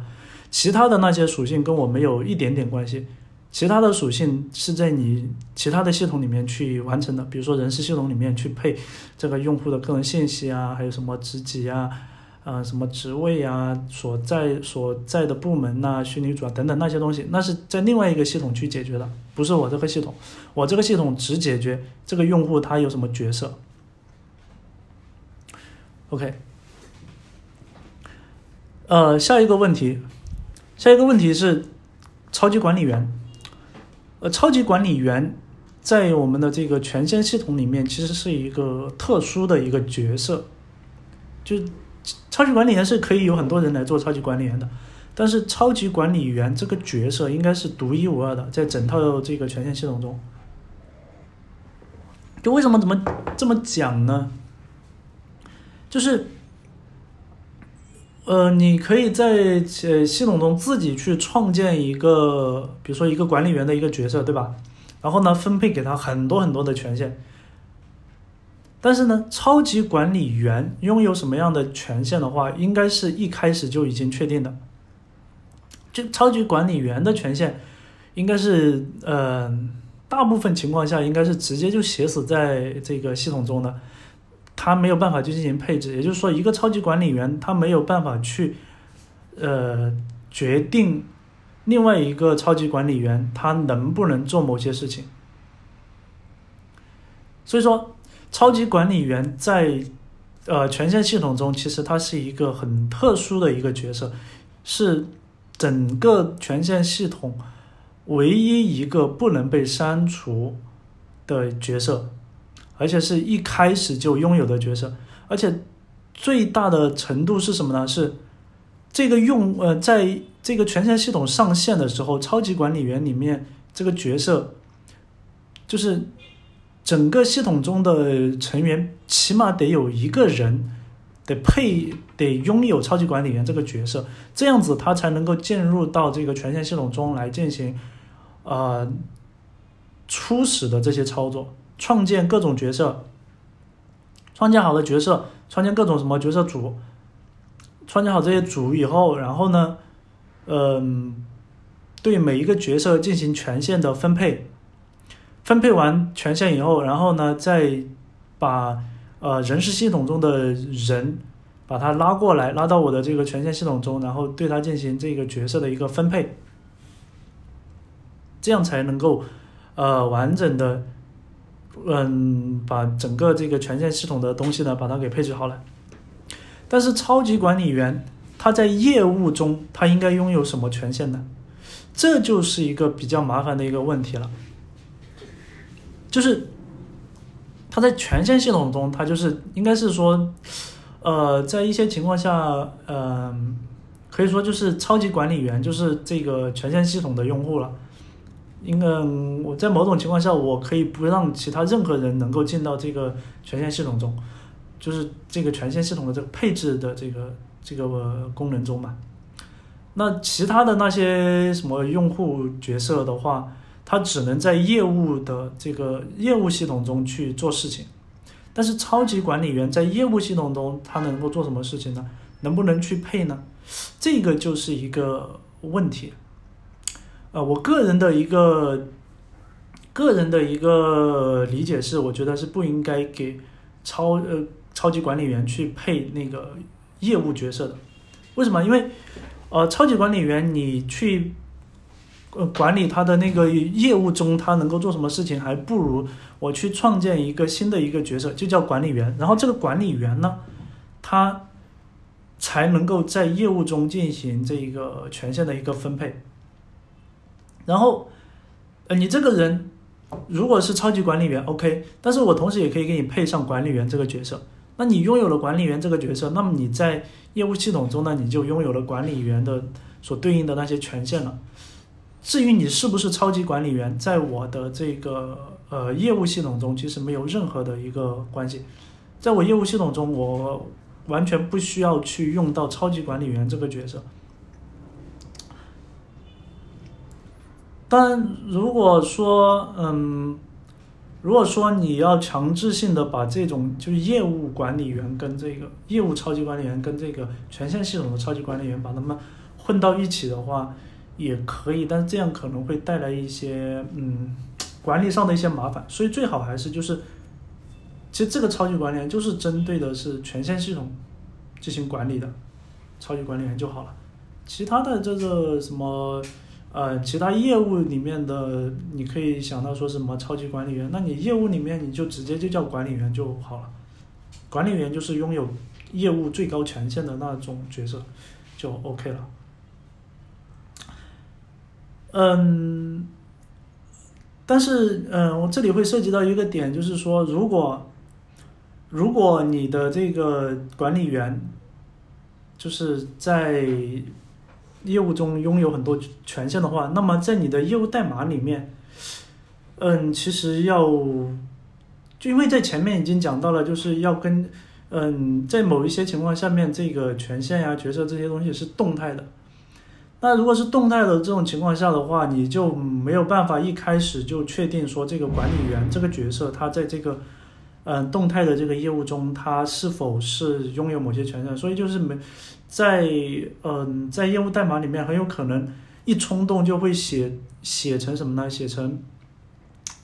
嗯，我去判断这个人他是不是管理员，如果是管理员，我在这个动态的这个业务中我就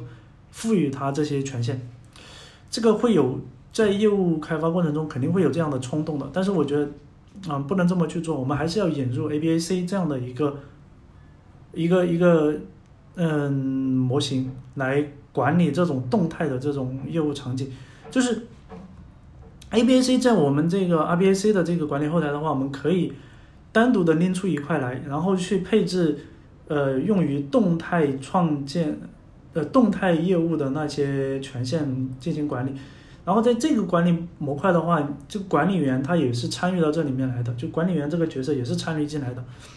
他进来以后，你要配，比如说，嗯，在这个在某一个业务中，嗯，他这个业他某一个订单产生了，然后他是否拥嗯是否拥有某个权限的时候，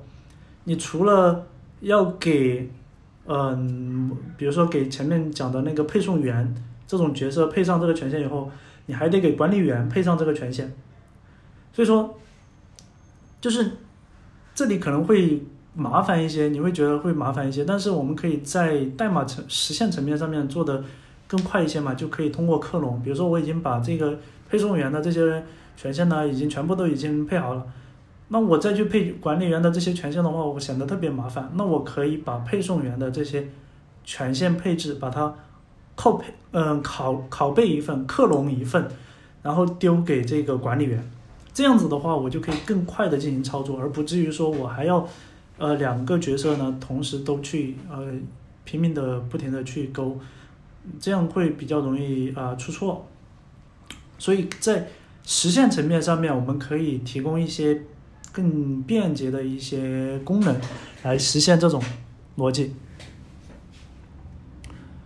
OK，那我们来看一下下一个问题。下一个问题是权限分层，就是我拥有 A 权限才有资格去判断，呃，有没有 B 权限，否则就根本就不需要判断 B 权限。也就是说，我 A，比如说我没有 A 这个权限的话，那我就根本就不用去考虑有没有 B 这个权限，它就直接就拦截掉了。嗯，这种的话，其实还是在业务代码里面去实现，就是。它的这个呃，当然这个其实可以，嗯，根据这个 RBAC，呃一这一层的这个设计的话，其实是可以在权限系统里面去做的。但是在做的时候，嗯，因为在权限系统的这个管理上面不是很好去，呃，配这种什么是否有权限去做，因为你这样的话，你相当于每一个。就是每一个权限你都要有一个选项去配置，说它，嗯，在同等条件下它的其他的权限是否拥有，而且你这样的话，你可能会比如说，呃，比如说 C 这个权限你要同时经过 A 和 B 这两个权限结合以后，然后再去再来配置 C，这样的话你的这个配置系统就啊太麻烦了，但是也可以做，其实也可以做。只是说这个实现成本有点高。呃，下一个问题是这个权限组合，组合的权限就是拥有 A 权限的同时，呃，不拥有 B 权限，相当于拥有了 C 权限。那如果同时拥有 A、B 两个权限的话，相当于拥有了 D 这个权限。在这种情况下，其实就相当于把把上一个问题呢，把它给简化了，就是。既然你那个，既然你的某一个权限，某一个权限是要通过多个权限来进行判断的，我干脆再新起一个新的权限，然后这个权限的话是根据，呃，前面你提到的那个权限来组合出来的，所以这也是一种，也是一种实现方式。第十六问题就是，呃，下一个问题是，就某一个上级领导要求他自己登录权限系统去配置。自己下属的权限，那这种呢不是没有，这种是在很多情况下可能真的会有，就是领导突然跟你说，呃，我要到这个权限系统里面去，我自己来规定我的下属能够看什么东西，不能看什么东西，因为你那个配的你不满足我自己的一个个性化的一个需求，而且而且很有可能是。不同的部门，他的这个领导，都要求有这个能力。也就是说，A 这个部门的领导登进去以后，配出来的是属于 A 的这个权限体系 B 这个部门的领导登进去以后，然后要配出来我就是我 B 的这个权限的这个体系，这种情况下就很麻烦了，就是因为在我们前面所讲的所有的这种场景下，都是我是比如说嗯配送员这个角角色对吧？那我们配好了他的权限以后，然后 OK，他只管到业务代码呃业务里面去用就好了。但是在你这个场景下面的话，同样是配送员这个角色，他不同的部门，这个领导他自己配完以后，可能他的这个权限还不一样。到了具体的业务场景以后，你还要从部门的这个呃层面出发，然后去看他是哪一个部门，然后通过这个部门呢，才能找到这个部门所配的这个嗯这个这个。嗯，配送员他的这个权限，然后再来，来决定业务中的这个问题。那这样的话，对我们的这个权限系统在这个配置的这一块的这个设计就比较麻烦了。这个不管是前端也好，后端也好，都会增加一定的难度。那这种怎么办呢？这种的话，就是最好是在一开始设计的时候，我们就要。呃，把这个权限系统呢进行重新的一个呃重新去架构，就是要把这个部门呢作为这个权限的一个前缀，呃，把作为角色的一个前缀，就是虽然我们的这个系统里面的角色是一样的，但是呢，角色它也它也有不同的这个命名空间。就角色有不同的命名空间，然后一旦是这个不同的命名空间的情况下的话，那它的这个读取到的这个权限呢就是不一样的。就当呃当前这个登录的这一个领导，他是属于 A 这个部门的，那么所有的这些角角色的话，它就要有设计，就会嗯在需要有这个 A 这个命名空间。也就是说，虽然我们的系统里面的角色。都是一样的，但是呢，角色在配角色和权限的这个联系的时候，它存在一个命名空间的问题，就是，呃，比如说是呃配送员这个角色，它在我们整个系统里面就只有一个配送员这个角色，但是呢，它需要有一个命名空间，就是根据这个。啊，部门来进行命名。当然，这个部门的话，其实我们在这个权限系统里面不要把它叫做部门，其实就是一种，嗯，就是一个命名空间的一个抽象。那这个命名空间它是怎么样来的呢？就是根据要登录的这个领导，他的一个特性来给他分配的。就一旦是我，比如说我分配了一个领导进来，那么其实我是相当于分配了一个命名空间。啊，这个命名空间分配好以后，然后进来以后的话，那其实这一个命名空间下面的所有的东西和我们原有的这个权限系统其实是一致的，一模一样的，就相当于与我克隆了一个原来的这个权限系统出来了。但是这一个权限系统呢，它又可能只是我原有的权限系统的一个子集，就我相当于我在我的整个的权限系统里面。抠了一部分出来，然后这个部分呢，我克隆了一个，克隆了一块儿出来，克隆一块儿出来以后，然后 OK，那这个部分的这个权限的话，它整个就是一个一个一个一个呃一个命名空间，一个区块，这一块块儿，它在我们的具体的业务中的话，它要去嗯走到这里面来，就是。在业务场景里面，我们要先走到这个块儿里面来，就是我们到底是要走到哪一个块儿，在业务的这个逻辑里面要先处理好。但是在我们的这个权限系统里面，我们仅仅是说我们要多出一个块儿出来，这一个块儿的话，它是独立的，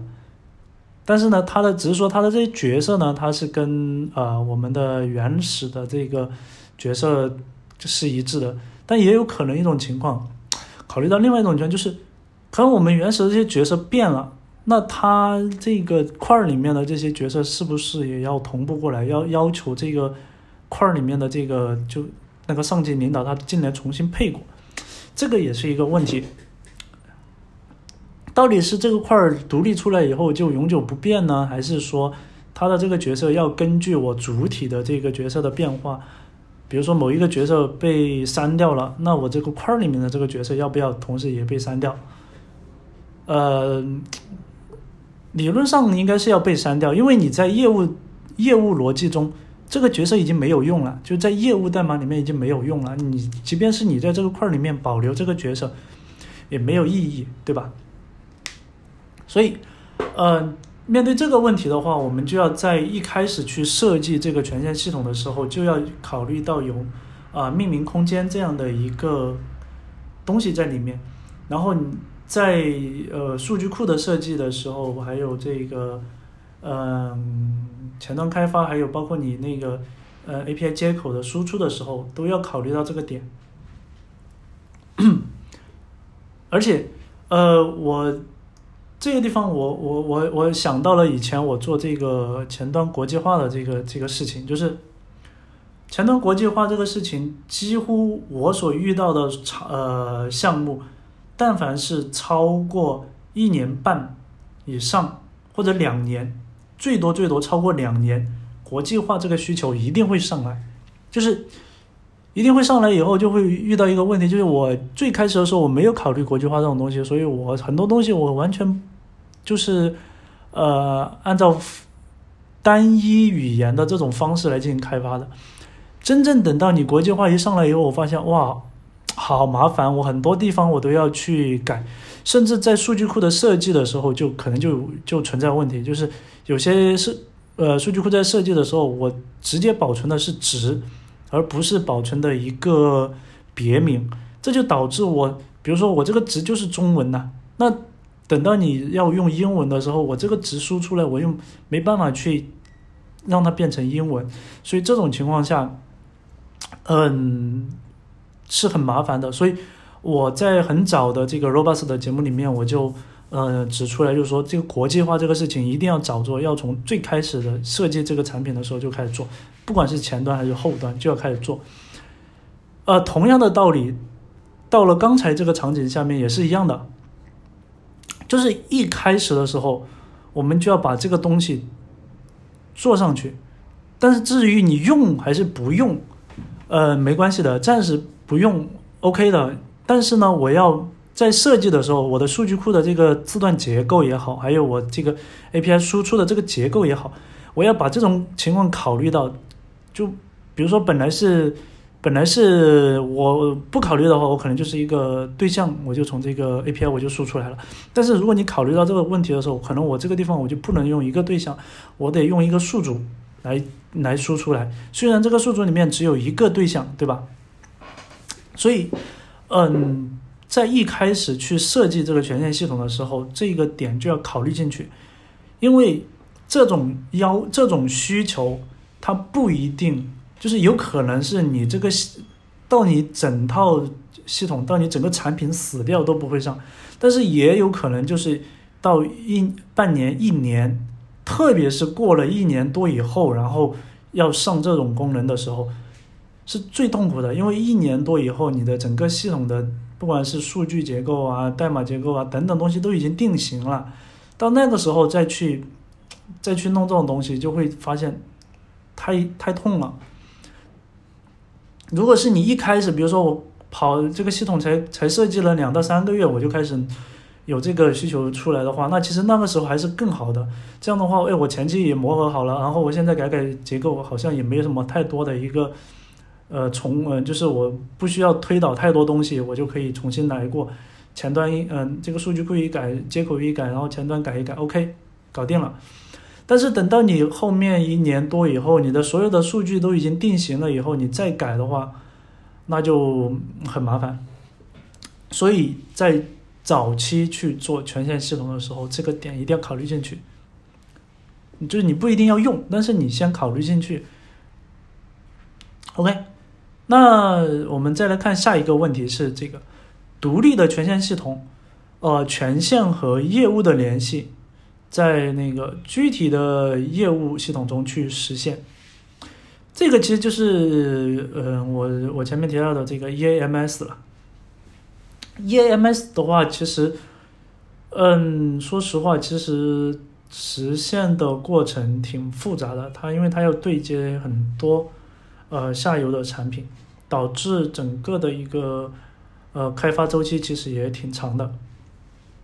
但是这个有一个好处，好处就是在我这套系统里面，我只关心用户，只关心 license，只关心角色，甚至做很多的这种角色之间的这些逻辑都 OK，都没问题。我不关心下游业务拿着我的这个角色要做什么事情，然后呢，下游的这个，嗯，下游的这个产品的话。他不用去管理用户的角色，他直接能，他直接就知道我这个用户进来以后我就是什么角色，然后呢，我直接通过这个角色去在我自己的这个库里面把这个权限拉一通，然后我就可以得到一个结果。这样的拆分的话，一个好处就是，就是复用，说说白了就是多个产品的这种场景是最好的这种方式。如果是你。嗯，你只有单一产品的话，那这种其实，呃，不是很好。因为如果只有单一产品的话，你的一个，嗯，把它独立出来以后，你的这个管理难度反而加大了。就是你要，你要管理这个权限的话，你要登录两套系统去管理嘛。我们举个例子，就是这个 QQ。那 QQ 的话，QQ 用户他。在 QQ 本身这个产品里面的时候，它其实是有不同的这个权限，比如说创建群，它有创建这个不同人数的这个群嘛，两百人、五十人、一百人，对吧？这个是根据等级来的。那这是 QQ 的一个权限，但是除了 QQ 本身的这个权限以外，还有那个超级 QQ、超级 QQ，还有包括各种什么 VIP、SVIP 等等这些东西，这些权限。那这些权限它是怎么来的呢？其实这些东西它其实是一个独立的产品来的，超级 QQ 也好，超级 QQ 应该是一个，嗯，其实就是一个 license。超级 QQ 本身这个东西就是你付钱一个月十多块钱、二十块钱这种，它其实你是买了一个 license，然后这个超级 QQ 里面它其实有很多的这个角色，然后这个角色在不同的产品里面，比如说你在这个什么腾讯视频里面。你可以那个少付点钱去看那种要付费的呃电影等等，好像没有这个功能吧？但是假如哈，假如是可以这样的，或者是你呃你的这个升级速度更快，就你的这个太就是这个 QQ 的等级升级更快，或者说你可以这个微盘，你可以享受更大的一个空间等等，它其实是。呃，买了一个 license，然后这个 license 呢，里面其实包含了各种各样的这个角色，然后这个这些角色呢，在不同的产品里面，它的这个权限是不一样的。在腾讯视频里面，它的这个权限是怎么样的？在 QQ 本身这个产品里面，它的权呃权限又是怎样的？然后在这个微云里面，它的权权限又是怎么样的？等等。所以，它的这个超级 QQ 这一个呃不应该叫做什么？呃，V S V I P 这一个东西，它的本质其实就是一个许可证，一个 license，然后它的后面就是一堆的这个角色，然后它的这个权限的话，其实是在在我的具体的这个产品里面去去做的，就是你这个角色，你呃，比如说你登到腾讯视频里面来了以后，然后在腾讯视频，它要到我的这个。超级 QQ，呃，不，这个 SVIP 的这一个系统里面去拉，拉出来，拉出来以后，然后决定了你这个角色，呃，你的这个当前这个用户，他是否拥有了你的这个角色。如果拥有了这个角色，那么我就会在我自己的这个产品的这个业务逻辑里面去把这个角赋予这个角色对应的那些权限，那你就拥有了在我的这个腾讯视频里面的某一些特殊的一些权限了。所以这个这样一讲的话，你可以理解就是为什么有要把这个权限系统把它单独独立出来这样的一种呃设计方式。OK，那下一个问题，下一个问题就比较纠结，就是这个权限的这个命名应该怎么样才能够更合理？就是前面我们都讲到说，哎，要给这个角色去配权限，那么那权限那么多，在一个产品中，嗯，我不说那种特别简单的那种嗯应用嘛，就一个很普通的一种应用。它涉及到真山改查的不同的这种数据的这种产品，权限一般最少都在四百左右。就是你稍微你这个副呃呃你这个应用涉及到这种数据的操作，还有一些流呃变变化，就是数据的流转等等这种东西的，基本上最少都在四百左右，就。那你这么多的一个权限，那你怎么去进行命名呢？而且命名的话，其实怎么说呢？命名其实是一门艺术，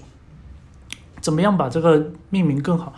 嗯，在反正我我经历的基本上大部分都是用一个点来隔开不同的这个作用空间。就是比如说我在某在这个商品的这个模块下面拥有某一个权限的时候，它可能就是根据这个模块，然后来命名模块，然后在功能，然后在具体的某一个操作，就这些部分把它，然后中间呢通过点的方式呢把它给连接起来。所以一个权限的话会可能命名会很长，因为它要跟这个。模块呀、功能那些东西把它结合起来，这样的话，一个方面是可以可能能够通过这个权限名字直接判定这个权限它到底是用来干嘛的；另外一个方面的话，也可以防止这个命名的一个冲突。反正嗯，我遇到挺多的，基本上都是通过这种点的方式，然后来连接的。OK，那。最后一个问题，呃，最后一个的点就是，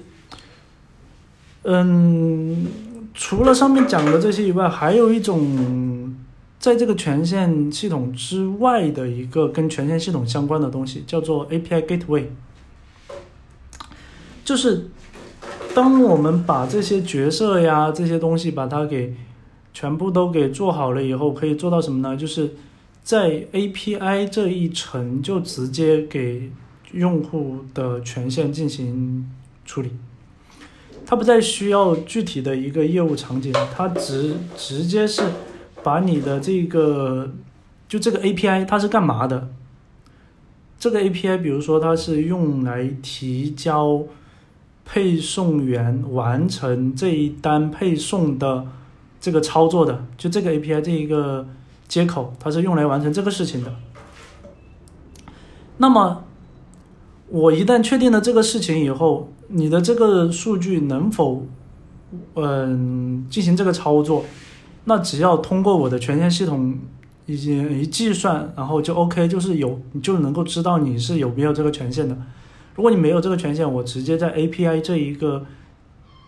Gateway 这一层，就是网关这一层，我就给你拦截掉了，就四零三了。你都没有办法进入到我具体的这个业务逻辑代码里面去执行。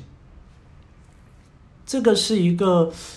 嗯，在我们之前，呃，我在之前的这个公司的话是，嗯，准备是要做这一个功能的。那这一种方式的话，就更加的，怎么说呢？感觉更更高级，就是你。嗯，都不需要，就是完全把这个权限跟业务本身呢进行一个解耦了。他只关心的是你的这个资源，当前这个用户对这个资源他是否有权限，然后这个资源，这个资源它到底是呃干嘛的？就背面背后他要做哪些事情？嗯，我这个 API Gateway 我不关心，我只关心。你这个用户进来以后，经过我权限系统的一通判断以后，到达我要到达我这个 gateway 这个点，没有进入到我的这个业务代码的这个时候，我就能够已经知道你是否有这个权限去呃，后续的去进行操作。那所以在这种情况下的话，可以把权限判断跟业务，呃，业务逻辑的开发完全解耦。就是我在写这个业务逻辑的时候，我就不用再关心任何权限的问题了，我就默认是你能够进到我这个方法的，都是有权限进来的，我不用再去关心说我还要干嘛干嘛，然后才能够进到，呃，才能够到。才能进，嗯，就是先各种判断你有没有各种权限，然后才才进行那个什么操作。这样的话，我的业务逻辑就是业务逻辑，我就是一条流水，我就是这种就是业务的流转就是这样来的，跟权限没有任何关系。就在我在写这个业务代码的时候，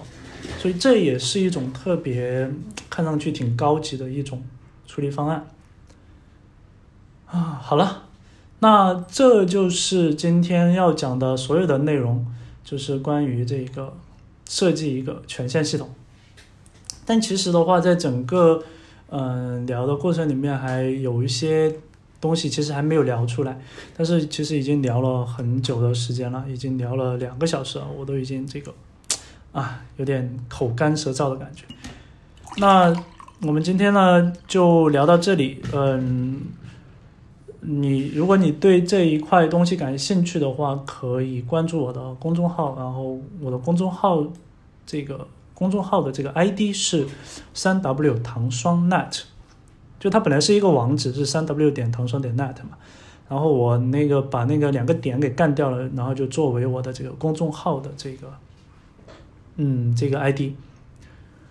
嗯，你可以搜，嗯，你可以直接添加这个呃 ID 来关注我的公众号，跟我沟通交流。也可以搜糖霜，我的名字叫糖霜，然后你可以通过搜这个唐双这个这两个字，然后来找到我。那，嗯，我的博客地址的话，其实就是刚才讲的这个三 W 点唐双点 net，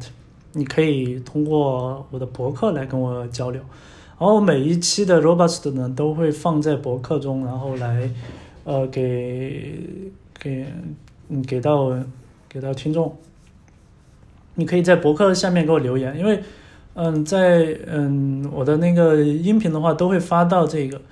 呃喜马拉雅，还有网易云音乐，然后还会同步到这个 Podcast 上面去。但是因为呃没有玩这种播客的这种习惯，所以很少会到。播客平台上面去看是不是有留言，有的时候去看的时候发现已经是过了，就别人留言已经留了可能有两三个星期了，然后我才看到。所以说的话，你可以在我的博客来跟我留言。然后，呃，当然我讲的过程里面肯定还有一些不足的地方，如果你觉得有什么地方需要给我指出来的，也欢迎给我留言给我指出来。嗯，毕竟有一些坑，嗯，埋下来了，然后也需要，也是希望就是能够把它填上去，就把它填上去吧。好了，那这一期的节目就到这里，感谢你的收听，我们下一期再见。